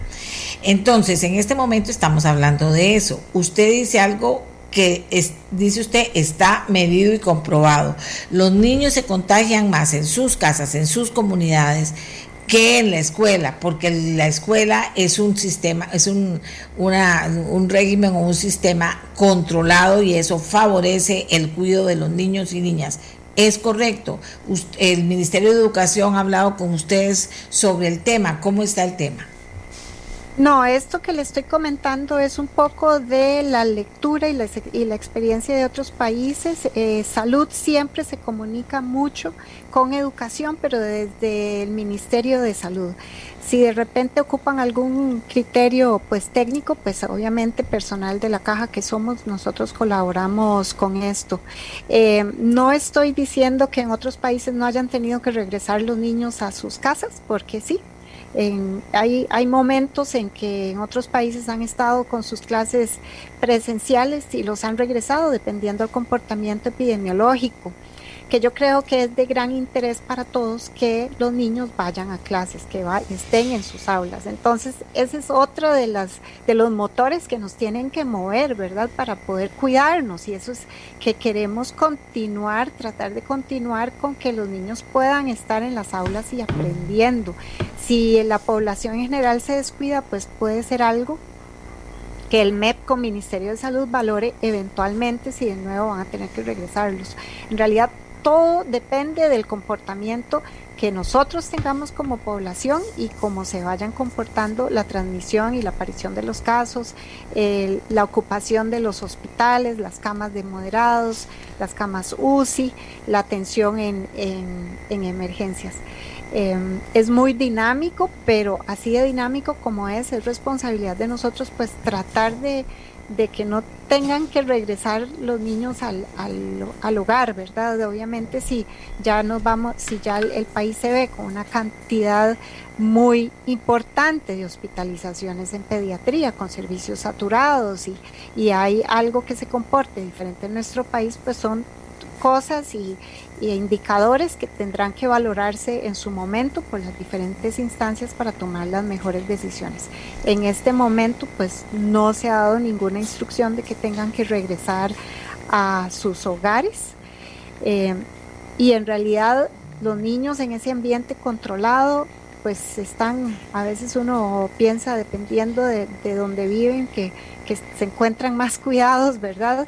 En, en, sus, en sus clases que en sus barrios o en sus hogares donde los padres tienen que salir a trabajar y, y los niños tienen que estar en el hogar al cuidado y, vigilancia, pues a veces uno no sabe de, de quiénes, ¿verdad?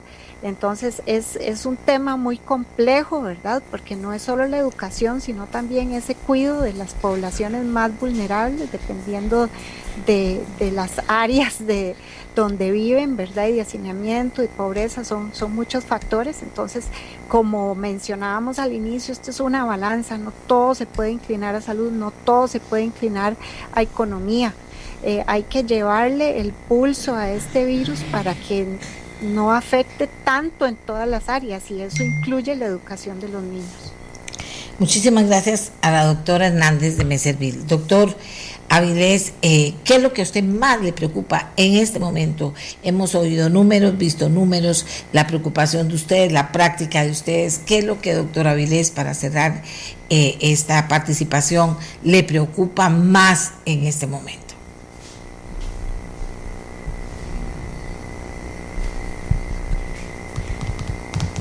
El. Eh, está el profesor, el, el doctor. Ah, ahí está, pero me parece. Ah, que ya, ya. ¿Qué es lo para cerrar, doctor? Que lo que importante que se le quede a la gente. ¿Qué es lo que a usted le importa más? Porque todo se dice que no salga la gente, que por favor no cierren las cosas, que bueno, pero ¿qué es lo que le preocupa a usted que está ahí en la práctica y que inclusive hablaba de una medida eh, eh, de que cada persona que falle en, en, ayudar al cuidado de los demás, como esas fiestas, etcétera, los llevaran a atender a los enfermos de COVID para que vieran eh, de lo que se trata, que esto no es jugando. Pero, ¿qué es lo que más le preocupa a usted?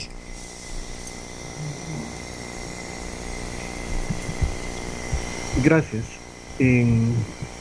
a mí lo que me preocupa es la gente que viene detrás de nosotros porque es la gente que va a tener que reconstruir este país de las migajas que nosotros les dejemos. Me preocupa que mueran personas que son proveedores de sus hogares, eh, porque amenaza dejar a personas a la deriva con todos los riesgos sociales que esto significa. Me preocupa mucho que los niños no puedan tener la capacidad para socializar y desarrollar las habilidades necesarias para que juntos puedan salir adelante en esta gran empresa que se llama Costa Rica. Porque la educación académica se recupera en algún momento, pero las habilidades sociales y todas las condiciones necesarias para compartir juntos, para aprender el respeto al derecho de los demás, para aprender los límites, las obligaciones, los deberes, se adquieren en comunidad, se adquieren en sociedad. Me preocupa mucho que el personal en salud está agotado física y emocionalmente con la gravedad de que en este momento las decisiones han detenido la educación formativa de las personas que pueden llegar a ser el relevo de, los que estemos en este momento con algunos kilómetros y ya bastantes canas sobre la cabeza. Si nosotros ahora no hacemos las cosas bien, nosotros vamos a ser los responsables de dejar a una Costa Rica desnuda, desprovista de los recursos necesarios, porque yo he creído hace muchísimo tiempo que en este país sobran recursos, hay inteligencia, lo que falta es voluntad. Y la voluntad hace los cambios, marca, marca los diferentes senderos. Eso es lo que me preocupa. Pues obviamente en el corto plazo me preocupa ver la cantidad de personas que estamos recibiendo, que estamos perdiendo, pero es que eso se limita a un cortoplacismo, a, a una miopía situacional porque estaré viendo una persona nada más. Pero cuando yo me pongo a pensar que detrás de esta persona hay dependientes, hay niños que van para arriba, que pueden estar en riesgo social, cuando me pongo a pensar que hay un país que necesita que el pueblo tenga los recursos adecuados para poder salir adelante y dejar de estar viviendo de dádivas y de lástimas, doña Amelia, eso es lo que a mí me preocupa. ¿Qué vamos a dejarle a los que nos releven? En lo personal, y la doctora Hernández sabe porque alguna vez lo hablaba con ella, con ella. Yo lo que me preocupo con mis hijos es tratar de dejarles un buen nombre, que ellos no tengan que bajar la cabeza por algo que, que yo haya hecho, que ellos puedan sentir orgullo, no de lo que hizo su papá, sino de lo que su papá les dejó y su mamá. Educación, herramientas, recursos.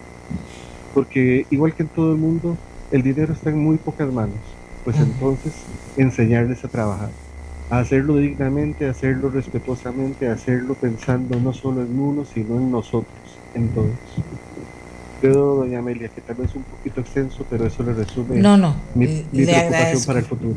Le agradezco mucho eh, a los doctores Álvaro Avilés Montoya, eh, infectólogo, y también a, la doctora Marcela Hernández de Meservir, infectóloga, el doctor en el Hospital México, la doctora en el Hospital Nacional de Niños. Gracias porque son diferentes voces que reuní hoy en la mañana.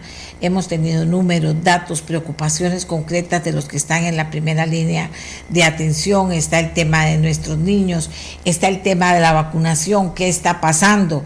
Eh, ya están vacunando a la gente, ya todos los mayores de 70 años están vacunados en el país, no están ¿Qué está pasando? Envíeme, las, envíeme los datos aquí y yo se los mando al doctor. Hay datos que me mandaron este fin de semana que, que ya tengo la lista para mandársela al doctor Ruiz, porque hay cosas que no están pasando bien, hay que arreglarlas, pero tenemos la pandemia encima en el momento más serio y el tema de la vacuna se vuelve fundamental y en esto hay discusiones que si se puede abrir, que, que, que la empresa privada abra una por, un, por una puerta en algún lado para traer más vacunas y, y que entonces la gente en vez de viajar a Estados Unidos se vacune aquí, pague aquí, por decirlo de alguna manera.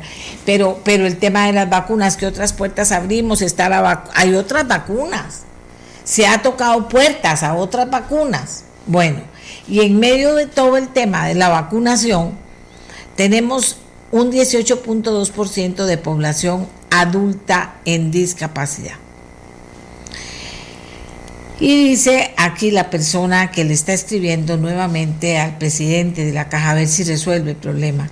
El solo hecho de tener una discapacidad no, no necesariamente genera mayores, mayores posibilidades de contagio de la COVID-19 y de enfrentar complicaciones negativas sin, derivadas. Sin embargo, ciertas personas con discapacidad podrían tener un mayor riesgo de enfermedad, de infección, enfermedad grave debido a afecciones subyacentes como pulmonares crónicas, afecciones cardíacas graves, sistema inmunitario debilitado. ¿Qué está pasando con la población? Es que vean, si aquí nosotros en esta circunstancia de pandemia no somos solidarios, estamos mal. ¿Qué está pasando con esta población en Costa Rica? ¿Qué atención se le está dando en concreto con la vacunación? Que es muy importante. ¿Qué está pasando? Bueno, vamos a hablar con una persona que sabe mucho del tema, que vive esa realidad, eh, que vive esa realidad, claro, con una actitud muy positiva y por dicha está súper bien y, y ya recibió la primera vacuna, pero que está pensando en su comunidad y su comunidad la conforma esta población discapacitada que dice, ¿qué hacemos? ¿Y por qué no tenemos voz? ¿Por qué nadie nos oye? Vamos a oír qué nos dice después de la siguiente pausa. En nombre de esta población discapacitada y en relación con la vacuna, que es lo que están demandando en este momento ellos y toda la comunidad costarricense, eh, Luis Fernando Astorga. Hagamos la pausa y ya regresamos.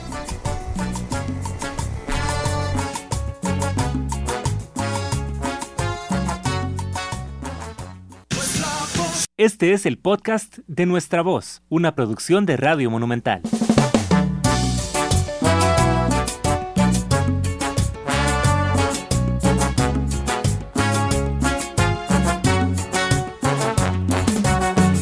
Amigos, estamos en una situación difícil, les hemos dado números clarísimos que deberían de verdad preocuparnos a todos. Esto nos lleva necesariamente a ver qué estamos haciendo, si me estoy cuidando yo, si estoy cuidando a las personas que amo, si estoy cuidando a los trabajadores eh, con quienes comparto, o sea, de eso se trata esto. Y la situación no es jugando.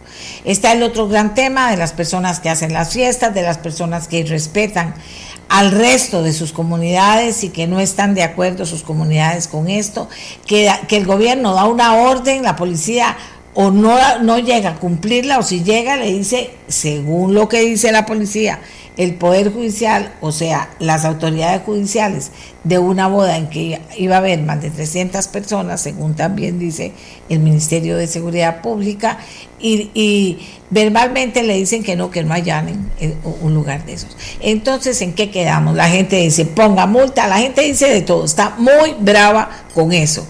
Pero ojalá que también no solo esté... Eh, Dice, llamé al EBAI de San Rafael de San Ramón y nunca atienden. El tema de los EBAIs, mándemelo. 84747474.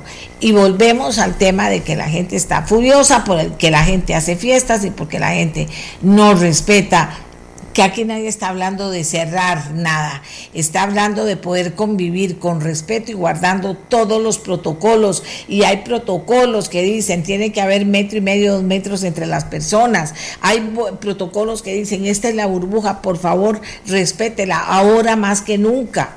Hay protocolos que dicen, lávese las manos, hay protocolos que dicen, ande con la mascarilla. Y entonces ahí está todo, pero hay gente que no está cumpliendo y eso está molestando, molestando a las comunidades que piden mano dura. ¿Qué significa esto? ¿En qué irá a parar esta conversación? Bueno, eh, vamos a ver en qué pasa esta conversación.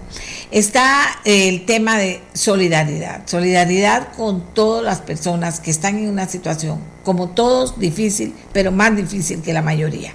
Y hablamos de la, de la población discapacitada que según encuesta nacional sobre discapacidad representa el 18.2% de la población adulta del país. Y aunque dice el solo hecho de tener una discapacidad no necesariamente genera mayores posibilidades de contagio, eh, pues sí hay situaciones y complicaciones derivadas muy serias que deberíamos tomar en cuenta.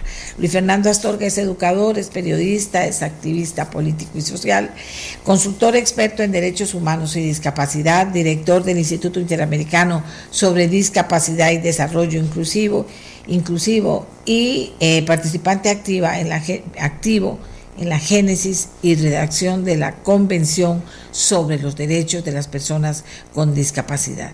Él ha hecho muchos esfuerzos y el último en relación a ellos es mandar una carta al presidente ejecutivo de la institución, donde está diciendo vuelvan los ojos y la acción concreta, combativa, seria hacia una población que necesita especialmente.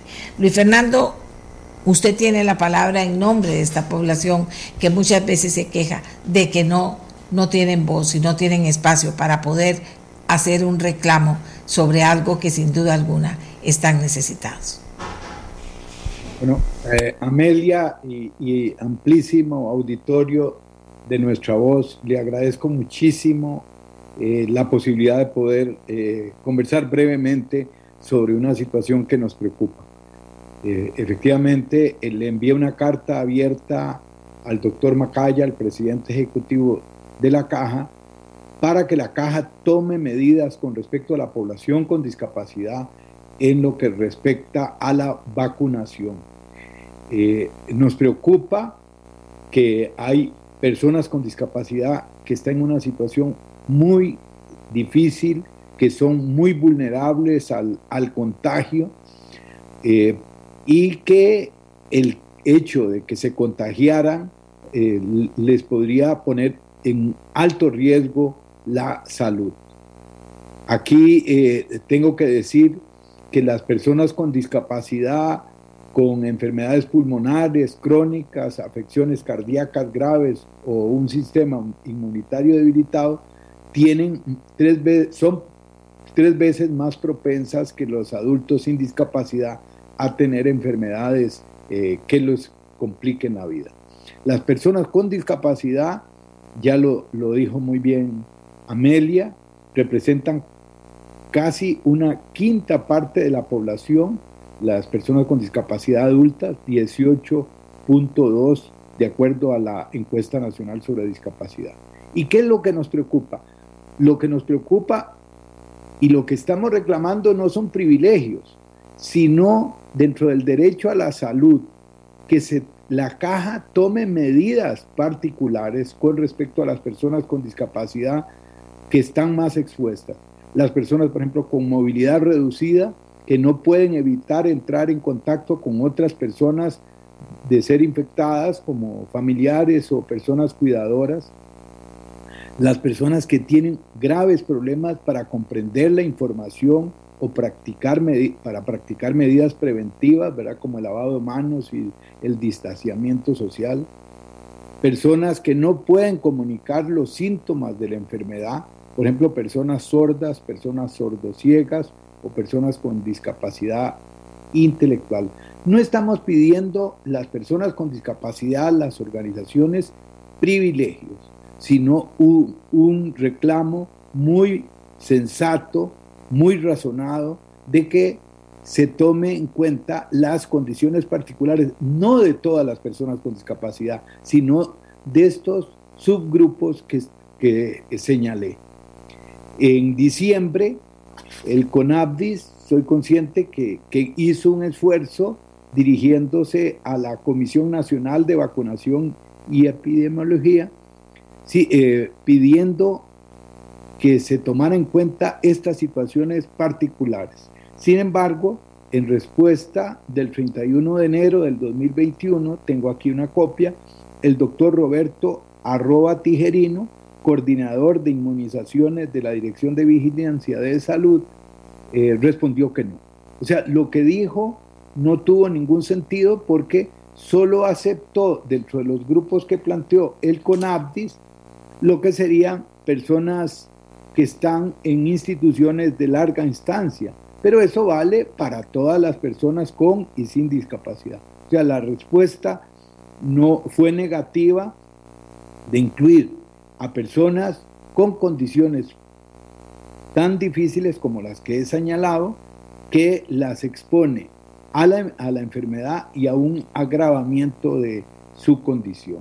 Entonces, estamos planteando esto eh, buscando una respuesta del doctor Macaya, de la Junta Directiva de la Caja, para que se retome y no se dé por negativa la solicitud del CONABDIS y de las organizaciones de personas con discapacidad de eh, eh, que se fije dentro de las prioridades de vacunación a grupos que tienen esta situación particular. Y una cosa que estamos reivindicando es la accesibilidad en las campañas.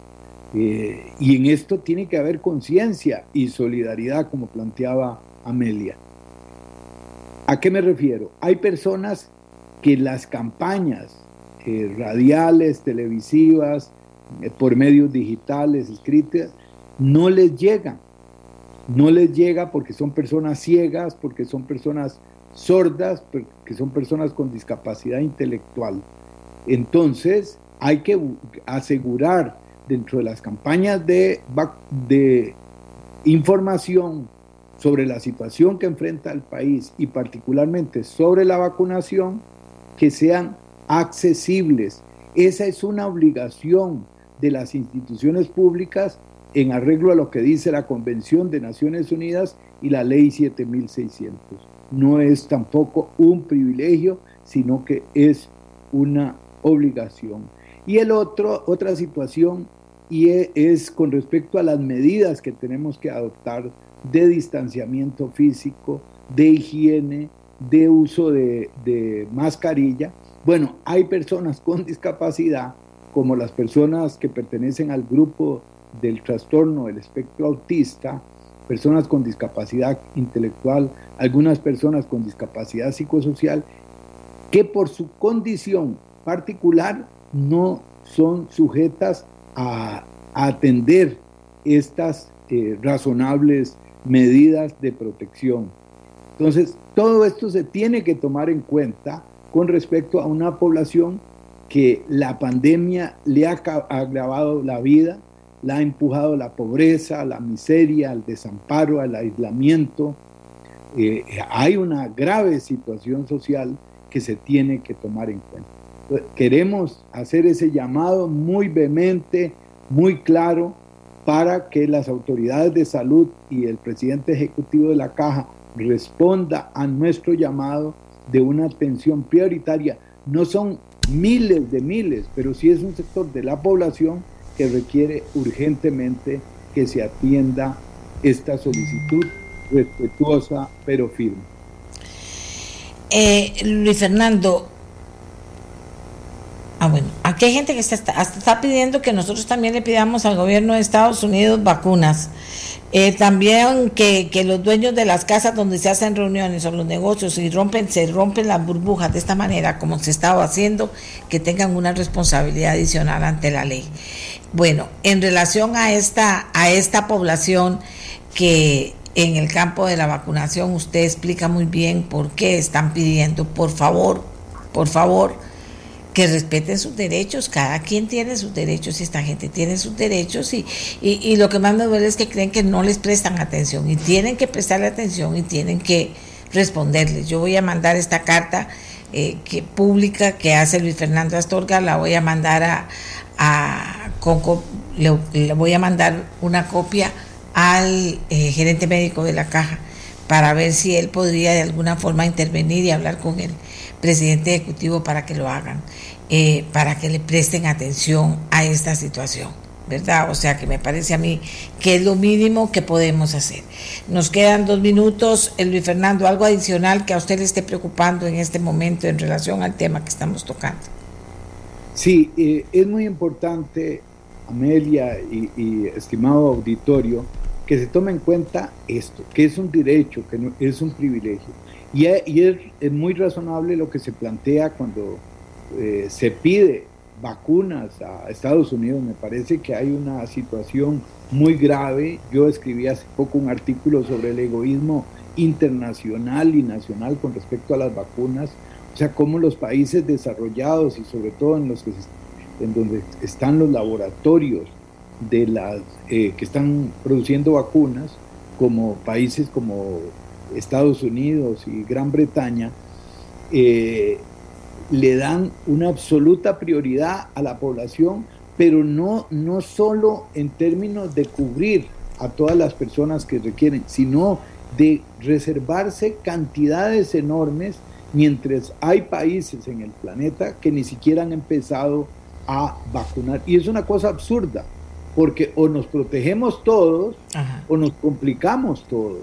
este, el, el mundo es en esta comunicación e interacción globalizada va a estar expuesta a, situaciones de, mayor contagio si no nos protegemos todos en, el planeta. Entonces, es, eh, yo coincido con ese llamado de solicitarle a los países desarrollados que nos hagan llegar vacunas, no solo a Costa Rica, sino a todos los países de América Latina y a países en desarrollo que están en una situación de profunda desventaja, de una enorme desventaja. Y al gobierno y a la caja, yo, todavía, yo eso lo planteo en la carta al doctor Macaya, ¿por qué el, este, la Comisión Nacional de Vacunación y por qué la caja y el gobierno no diversifican la búsqueda, no solo de las vacunas de Pfizer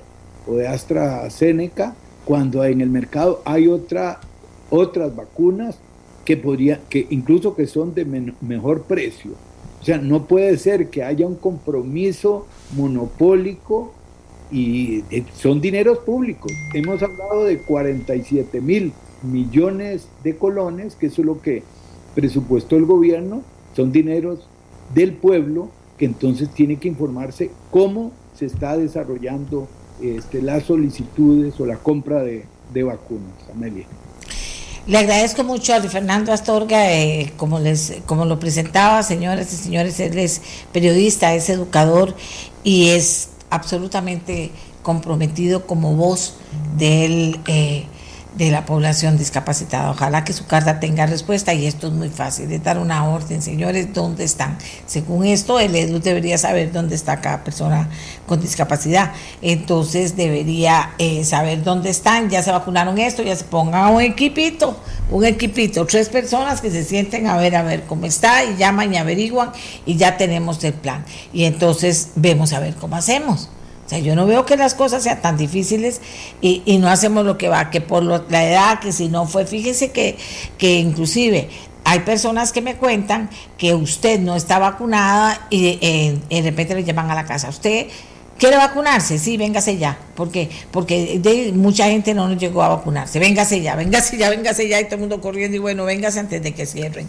Por ejemplo, si hay bebés que tienen el tema de que tienen muchas vacunas y la gente no ha llegado a vacunarse, pues entonces no porque sea así, sino que tomen en cuenta que podrían, aunque todavía no estuvieran en la lista, vacunar a otras personas. Primero, tengo que averiguarme bien eso. Segundo, eh, las personas discapacitadas no es que las pongan al final si quedan o no quedan vacunas, no. Las personas con discapacidad, porque por su misma discapacidad merecen un trato especial, o sea, mínimo, mínimo de respeto. ¿De acuerdo? Se nos acabó el tiempo, Costa Rica, pero ya volvemos, preocupados por mañana, ¿qué, de qué vamos a hablar mañana, qué vamos a, a, continuar viendo mañana. Van a haber números nuevos que reflejan qué pasó este domingo, qué habrá pasado este fin de semana. habremos seguido igual, porque dice la policía que bueno, que ha tenido que andar de aquí para allá por las, por las quejas. Dicen las comunidades que se quejan y la policía no llega. Y dicen otras comunidades que si llega no hace mucho. Y dicen otras comunidades que ahí está la fiesta, que la policía llega, que le piden una orden de allanamiento como corresponde, que llaman a las autoridades judiciales y, verbalmente, dice la, la seguridad pública, dicen que no que, no, que no, que no hayan. Entonces, ¿en qué estamos? Porque las autoridades están diciendo falta, eh, hay que tener eh, más control de la situación y hay que actuar en consecuencia. Entonces, actuar en consecuencia es, señoras y señores, por favor, cuidémonos todos. Usted que me escucha, cuídese usted. Cuida a la gente que ama, cuida a la gente con la que trabaja y siga cuidando en la medida que usted pueda. Si no, con que usted se cuide es más que suficiente. Porque si no hay lugares en los hospitales, la UCI está llena, se llenan los hospitales, ¿qué va a pasar si usted llega con 80 años ahí a pedir, por favor, que lo auxilien porque ya se está muriendo de COVID? ¿Qué va a pasar? O sea, todas esas cosas hay que pensarlas. Y 70 y 60. Y la gente que tiene mayores riesgos. No espere a que lo cuiden, cuídese usted. ¿Verdad? Que eso es lo más importante. Eh, de verdad, hay mucha gente que está preocupada. Bueno, si está preocupada, ocúpese en cuidarse usted. Con que no entre ni medio COVID por ningún lado va a ser más que suficiente para cuidarnos.